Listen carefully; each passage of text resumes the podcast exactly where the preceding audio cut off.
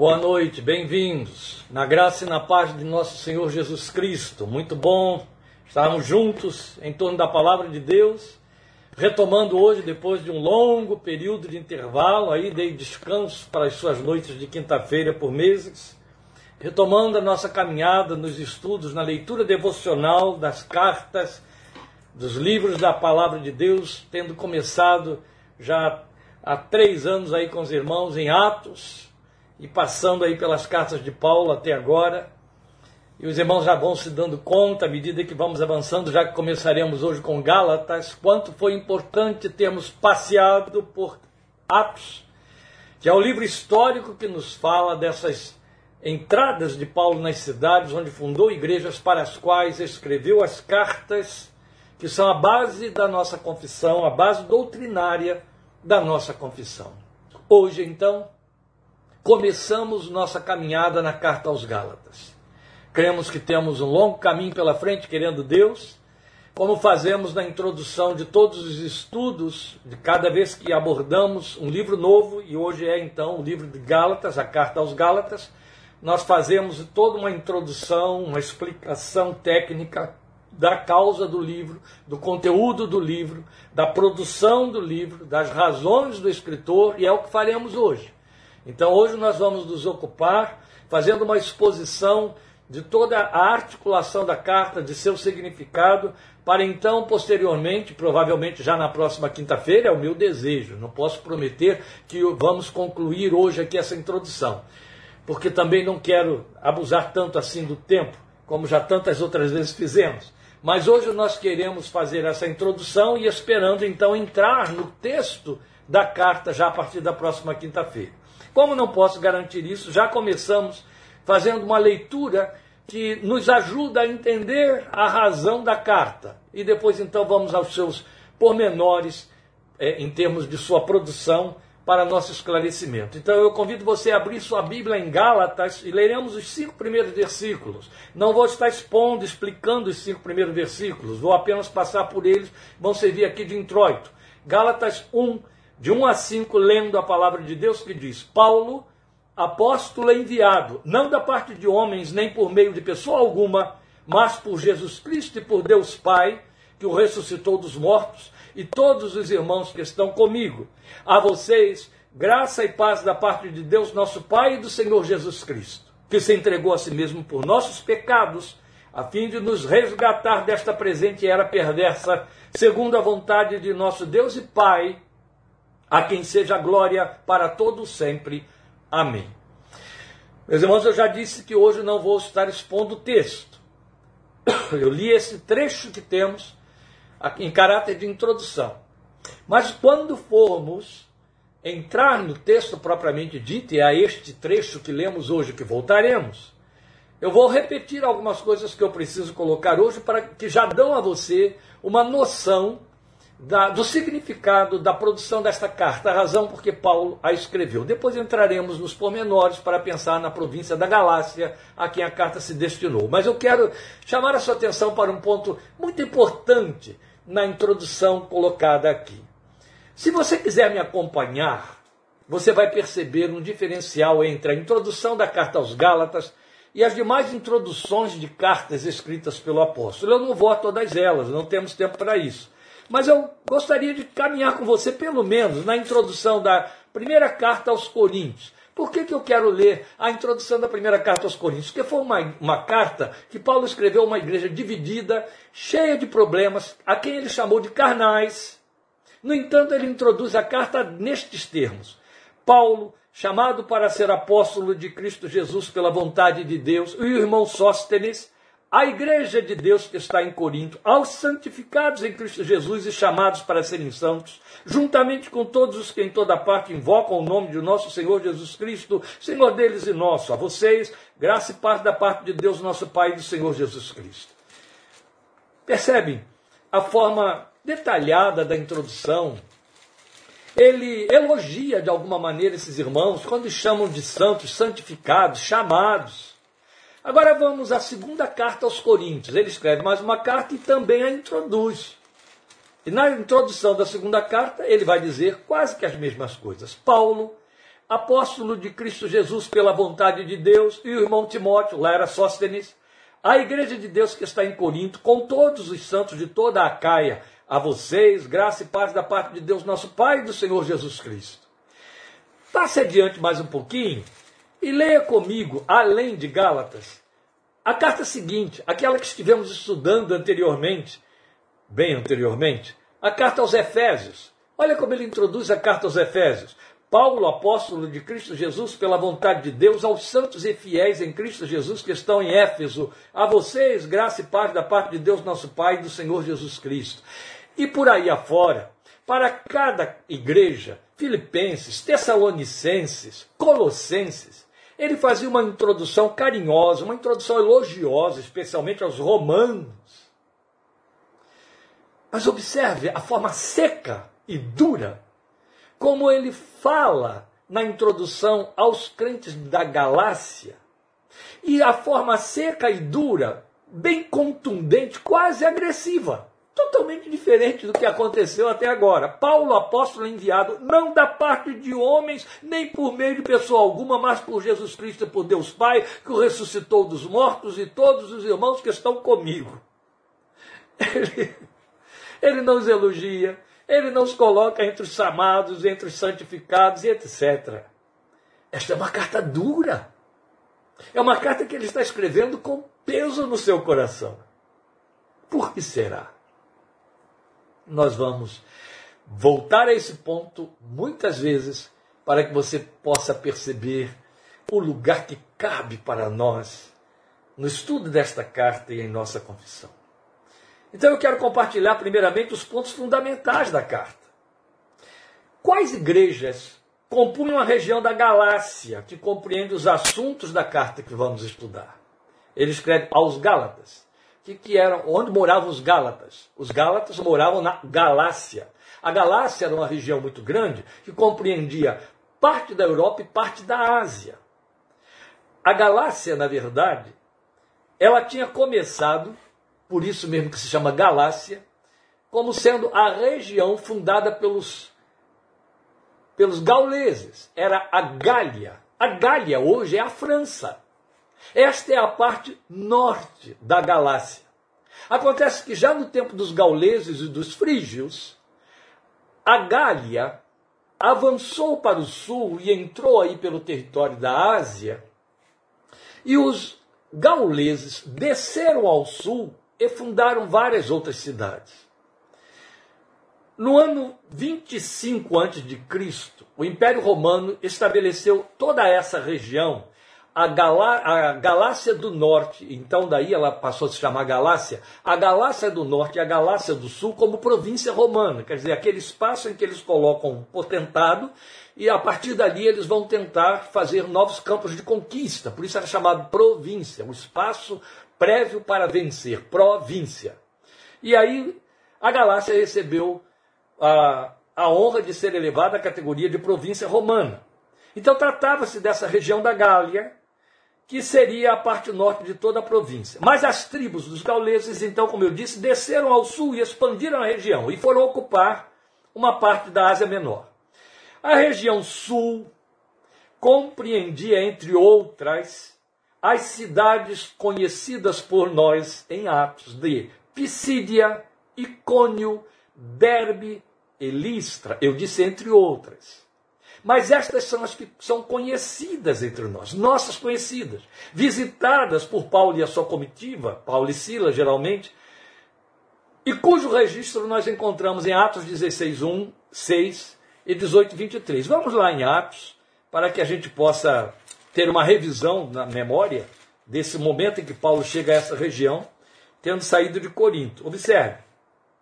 Atos 16, 1. Chegou a Derbe e depois a Listra, estas são as cidades da Galácia do Sul, onde vivia um discípulo chamado Timóteo. Sua mãe era uma judia convertida e seu pai era grego. Os irmãos de Listra e Icônio davam bom testemunho dele. Agora pulando ao versículo 6. Paulo e seus companheiros viajaram pela região da Frígia e da Galácia, tendo sido impedidos pelo Espírito Santo de pregar a palavra na província da Ásia. Isso é o que sabemos da entrada de Paulo lá. Depois, em 18, capítulo 18 de Atos, versículo 23, o texto diz: Depois de passar algum tempo em Antioquia, Paulo partiu dali e viajou por toda a região da Galácia e da Frígia, fortalecendo todos os discípulos. Foi importante ler aqui 18, 23 de Atos, porque você vai perceber que aqui ele está fazendo um retorno àquela região para fortalecer os discípulos. Ora, logo que ele chega a Listra, ele já encontra ali uma discípula, uma judia convertida ao cristianismo, chamada, é, era mãe do, de, de Timóteo. E ali ele então trabalha com Timóteo, Timóteo, discipula Timóteo e inclui Timóteo convertido na sua comissão ou comitiva missionária e começa a viajar com Timóteo dali para frente. A gente conhece toda a história no livro de Atos. Timóteo, portanto, é natural de Listra, uma cidade da Galácia. Timóteo, então, era da região Frígio-Galácia. Então vale lembrar isso aí para nós. Agora, saber que ele volta lá, fortalecendo os irmãos, nos fala do fato de que ele tinha deixado igrejas nessas regiões. E volta lá para fortalecer esses irmãos a quem ele conquistou para o Evangelho. Vamos continuar, depois bateremos em pontos fundamentais a respeito disso que está aqui ainda hoje. Veja bem. Portanto, Pisídia, Icônio, Derbe, Listra são as cidades que o texto bíblico registra como palco das visitas dele, onde com certeza as igrejas foram estabelecidas. E então estas cidades, especialmente, constituíam a região a que a carta se destinava. Todos os historiadores entendem que a carta, na verdade, se dirigia a estas regiões da Galácia do Sul, essas regiões da Ásia Menor. A carta tem um propósito. A carta se destaca pela argumentação da defesa pessoal que Paulo faz do seu apostolado. Você percebe que isso já acontece no primeiro versículo. Observe, eu estou dizendo para os irmãos que o destaque da carta é a argumentação de defesa pessoal que ele faz do seu apostolado.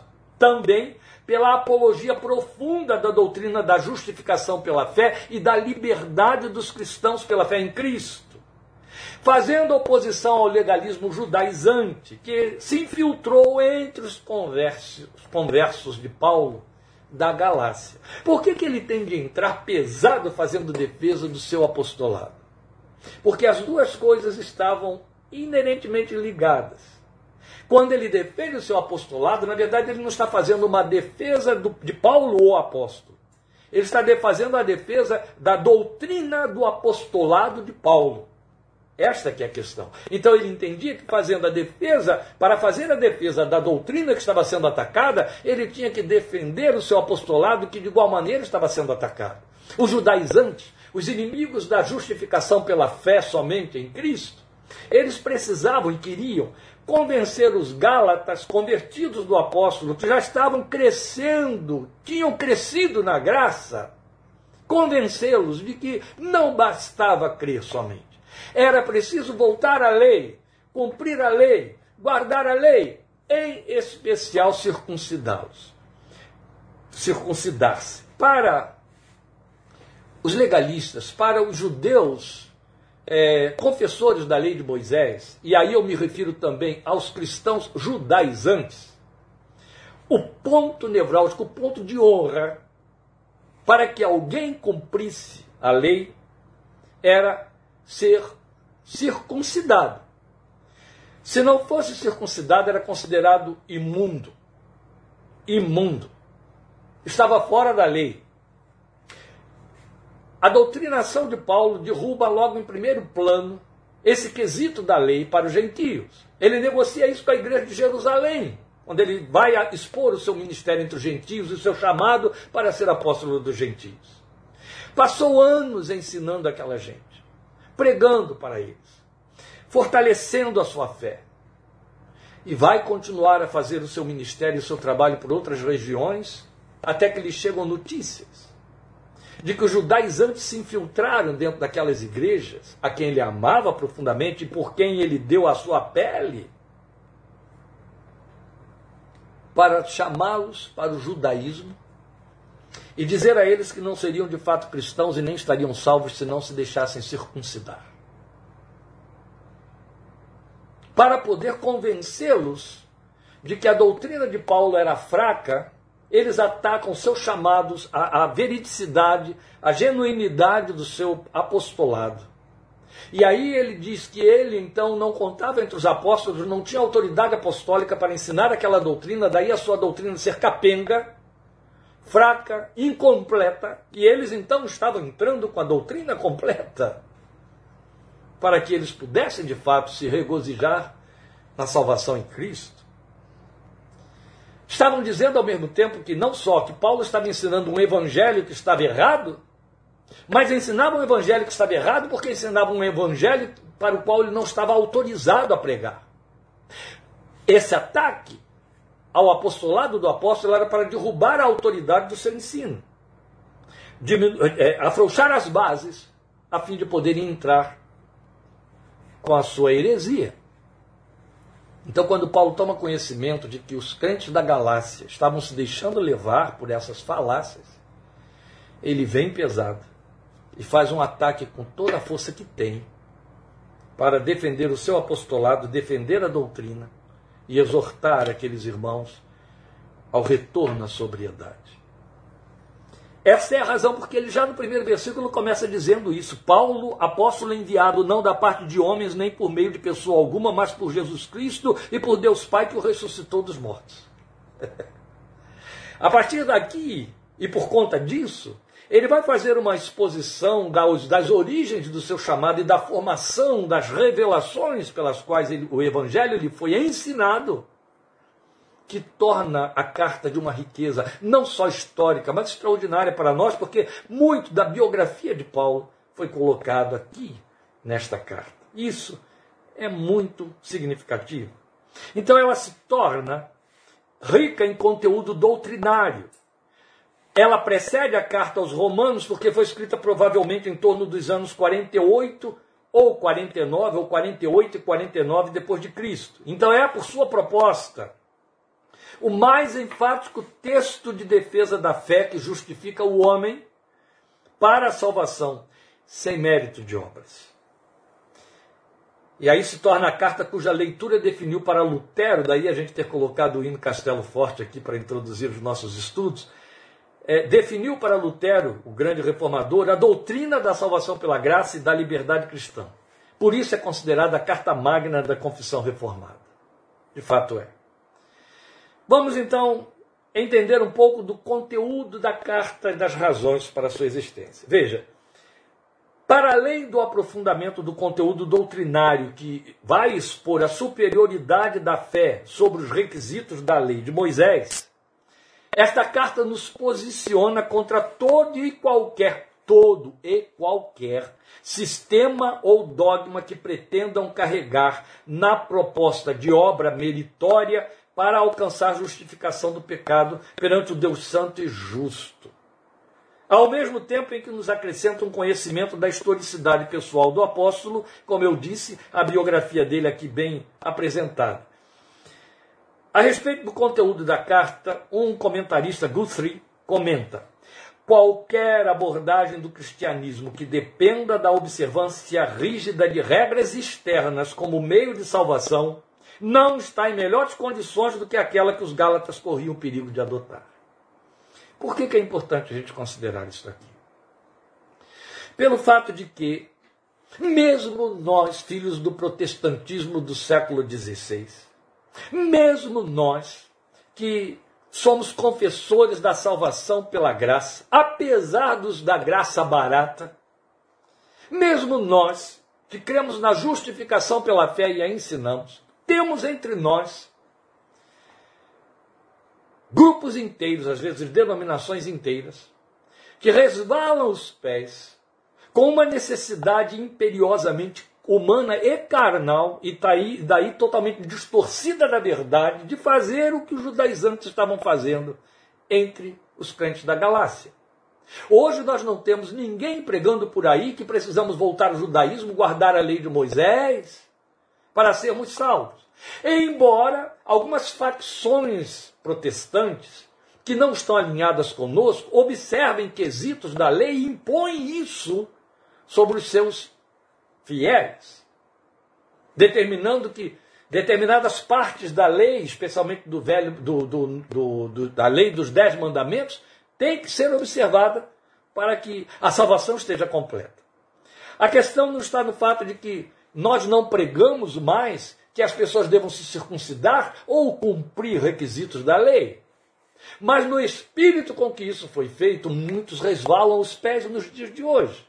Por isso, a pertinência do estudo desta carta para limpar a nossa confissão, de forma a deixá-la genuína, tal como ensinada e pregada no Evangelho de Cristo, especialmente pelas penas de Paulo, pela pena de Paulo.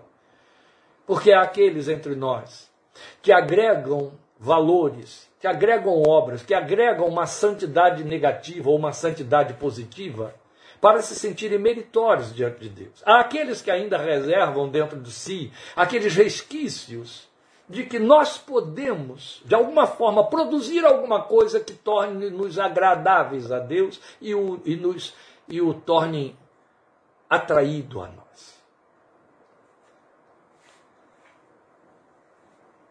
é um erro abissal. Mesmo porque é absolutamente desprovido de verdade. Nós somos aproximados de Deus por obra de Deus, aceitos por Ele pela graça que recebemos única e exclusivamente pela fé em Cristo Jesus.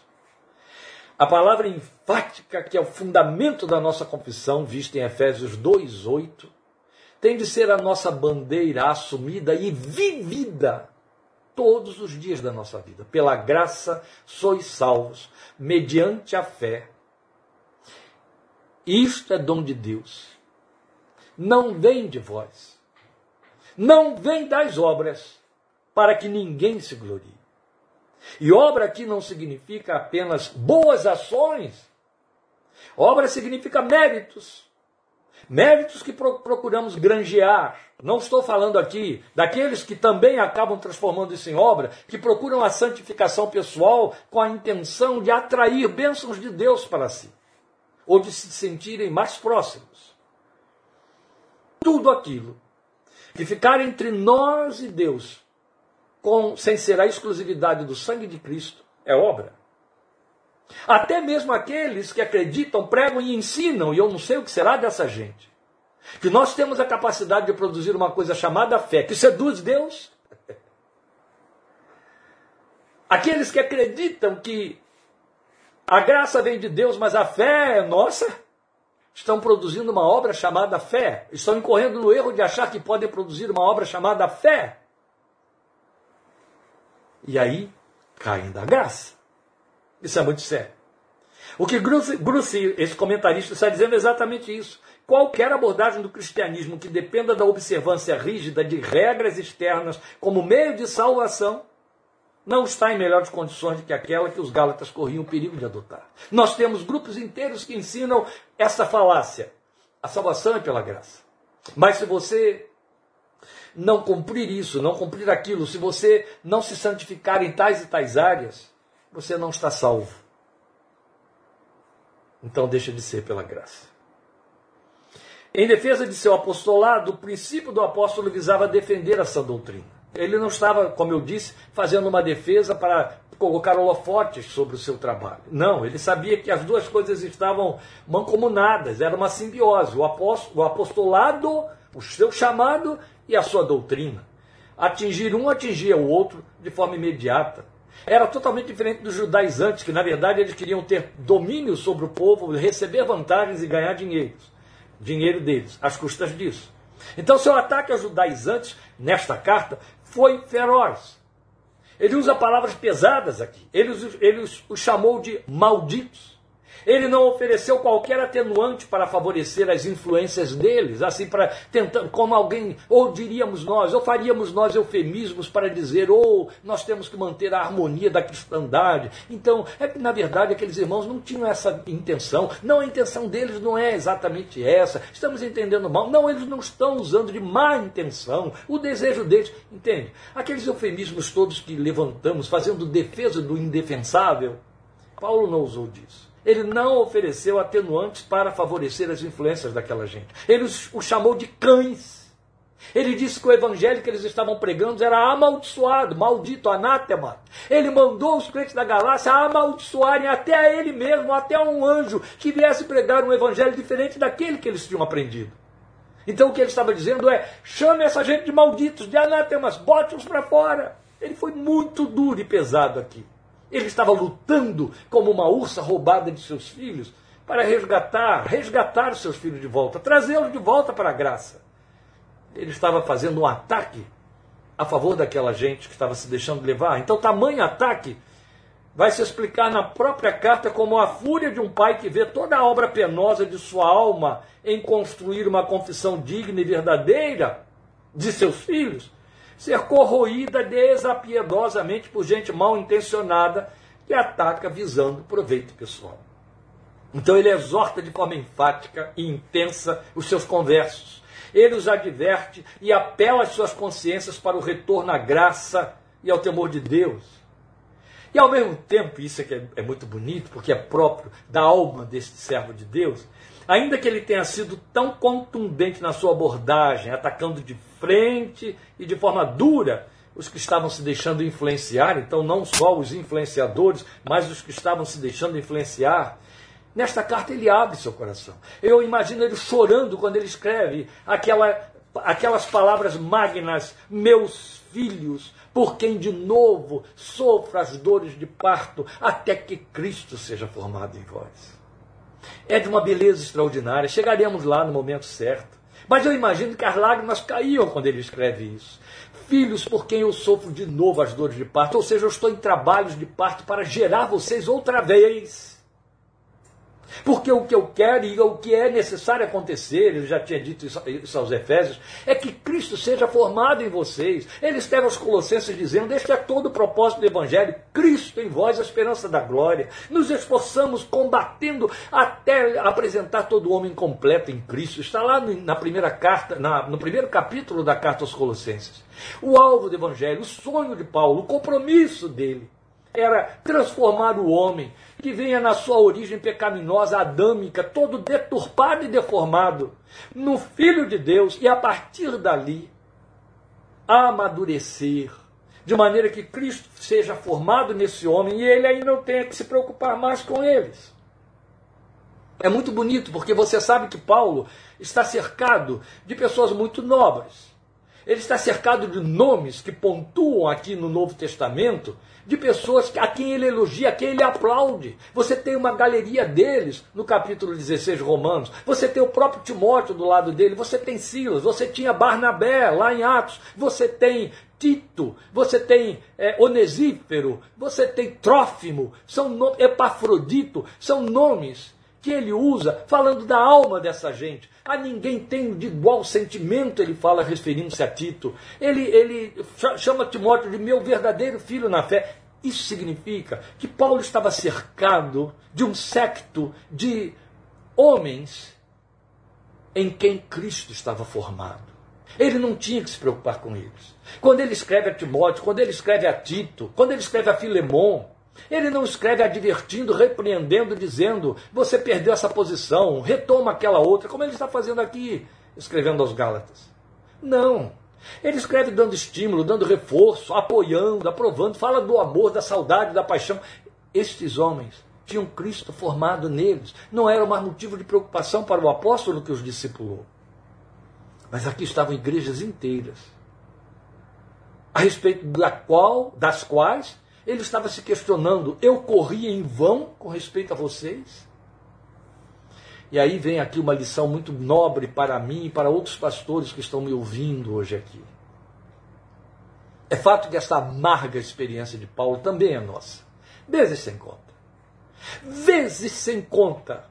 Nós questionamos dentro de nosso coração: Deus, eu estou correndo em vão com essa criatura, com essas pessoas, com aquele grupo, com essa igreja. Por que não crescem? Por que, que decrescem? Por que, que de repente me brindam com superstições, com desvios, com falta de crescimento? Deus, eu estou cercado daquelas pessoas que Paulo chama de mulherinhas sobrecarregadas de paixão, que aprendem sempre e nunca chegam ao conhecimento. Quantas vezes você chorou e reclamou e questionou isso e desistiu também? Isso nos acontece a nós, líderes, pastores, formadores de vidas. Paulo não está sozinho. Nós formamos fileira com ele vezes sem conta. Sei de pastores que olham o seu ministério anos a fio dedicado ali e questionam, corri em vão. Sei de pastores que olham para um ministério é, é, é, intermediário em algum lugar onde ele foi fazer algum trabalho, do qual desistiu, dizendo: Estou correndo em vão. Não crescem, não aprendem, resistem a tudo, como o autor de Hebreus fala a respeito dos seus destinatários. Vocês resistem ao Espírito Santo. Era a experiência de Paulo. Ele estava questionando isso. Vocês começaram no Espírito, estão acabando agora na carne. Temo que eu tenha corrido em vão com vocês. Que coisa dura, porque quando estamos falando desse homem lamentando e suspeitando que correu em vão, estamos falando de um corolário de aflições, de dores, de pena paga por esse evangelho que ele pregou lá. A duras penas ele pregou. Pregou com prisões, com açoites, com perseguição, com fome, com nudez, perigos. Perigos entre falsos irmãos, como ele escreve em 2 Coríntios capítulo 11. O dossiê de Paulo, marcado de dores, sempre foi a, a, a nota constante. O currículo vitae, o currículo vitae de seu ministério na formação de discípulos e formação de igrejas, estabelecimento de igrejas. Agora imagine tendo pago esse preço tão tremendo no serviço para toda aquela gente. De repente ele descobre que alguém entrou lá e levou do roldão todos aqueles anos de ministração, esforço, empenho, alma aberta e exposta. A gente passa por isso. Já passei por isso e ainda continuo passando muitas vezes. Mas há algo que desponta aqui, meus amados irmãos pastores, que me surpreende e que serve de lição para mim para aprender com este homem de Deus mais uma vez. É quando, tendo dito, será que eu corri em vão? Ele chora por aquelas vidas e diz: Eu estou sofrendo de novo dores de parto por vocês, até que Cristo seja formado em vocês. Em outras palavras, ele está dizendo: Eu vou gestar vocês outra vez, eu vou fazer tudo de novo.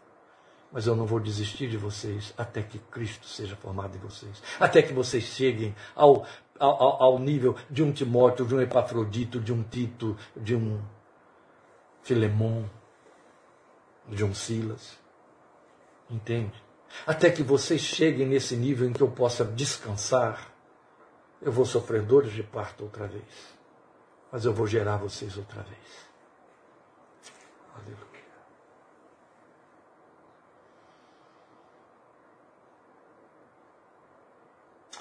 E então, meus irmãos, é aqui que ele abre o seu coração nesta carta. Ainda que ele tenha sido tão contundente ele se expôs, ele falou de seu afeto por eles. Ainda que ele não tenha usado de uma fraseologia caridosa e atraente, que era comum com que ele se dirigia aos seus filhos na fé, pela integridade do Evangelho, mas ele estava lutando por esses filhos para que eles se tornassem íntegros.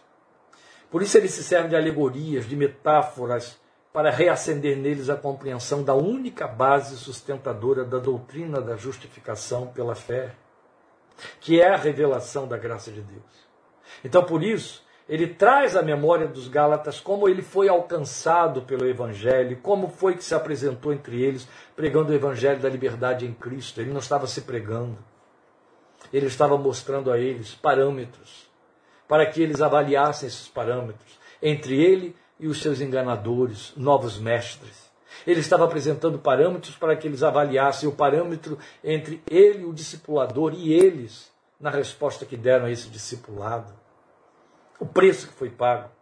Então, a um só tempo, nós vemos nesta carta um Paulo afetuoso e um Paulo zeloso, lutando por resgatar os que se haviam desviado, porque eles estavam apostatando da graça. Então, o estudo do conteúdo da carta vai nos abrir o conhecimento do profundo comprometimento de nossa confissão a Cristo como único e suficiente meio de nossa redenção para Deus Pai. Não se iluda. Temos vivido um tempo de tanta confusão na confissão evangélica. Além do fato de que concorremos com a graça barata daqueles que pregam aquilo que Bonhoeffer atacou tanto, dizendo: Ah, está tudo no pacote da graça, não importa como eu viva, como eu faça. Confundem liberdade com libertinagem. E Paulo aqui fala muito da liberdade. Há muitos entre nós que não só vivem a graça barata, quanto também confessando a graça, fazem adesões a méritos que procuram, nos quais procuram se se arrimar, se apoiar para se sentirem seguros espiritualmente. A carta aos Gálatas nos mostra que só a graça e só Jesus, por meio da graça, só Ele é o suficiente para nos tornar salvos e justificados diante de Deus pela fé. Cristo somente como foi apresentado como o único intermediário, o único mediador entre nós e Deus. Nada que possamos oferecer de nós mesmos, como muito bem sempre cantaram os hinos da nossa histórica inologia de mais de 200 anos de evangelho no Brasil, de quase 200 anos de evangelho no Brasil. Então, é muito importante a gente estudar esta carta, avançar nela, para fortalecer as bases da nossa confissão, para conhecermos também a visão e o preço e a riqueza que está por detrás de todo esse pronunciamento do apóstolo em defesa do seu chamado, para que a gente também faça avaliação dos mesmos parâmetros, os dele e os nossos, as respostas que ele deu e as respostas que nós demos, o posicionamento que ele assumiu e o posicionamento que nós assumimos em resposta, inclusive, à doutrina ao que ele chama de meu evangelho, o evangelho dele, que chegou até nós da forma como nós cremos e obedecemos. Então é muito importante estudar a carta aos Gálatas.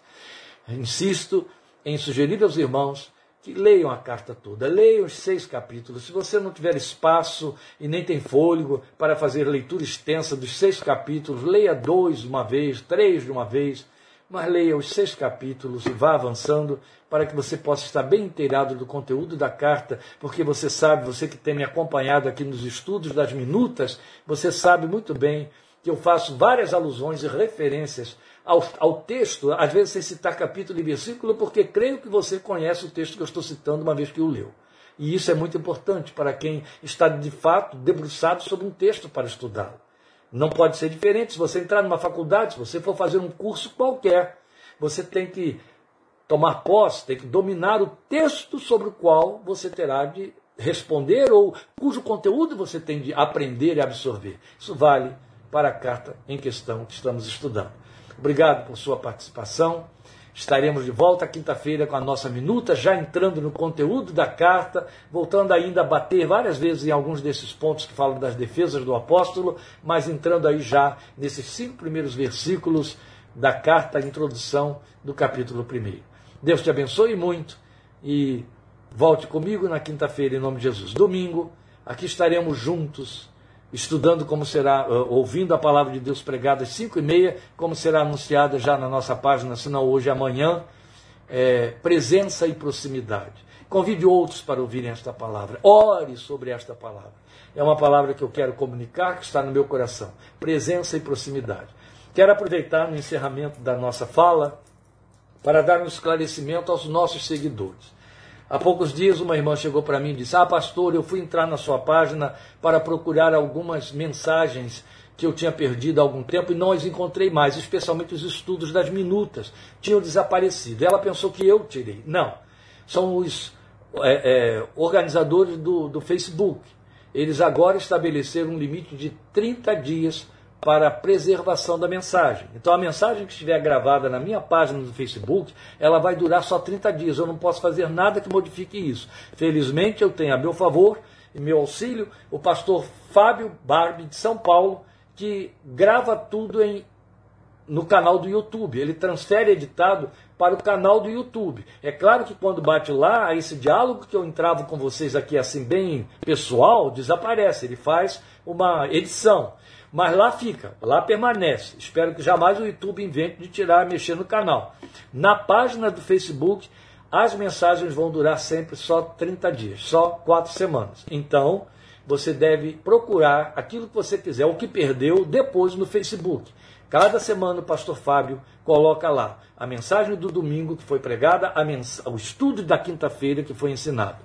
Tanto um quanto o outro ele coloca no YouTube. É lá que você vai poder achar tudo que for antigo. Ainda hoje alguém me citou uma mensagem de novembro, eu fui lá, está lá no YouTube. É só você entrar na minha página, Pastor Kleber Alho.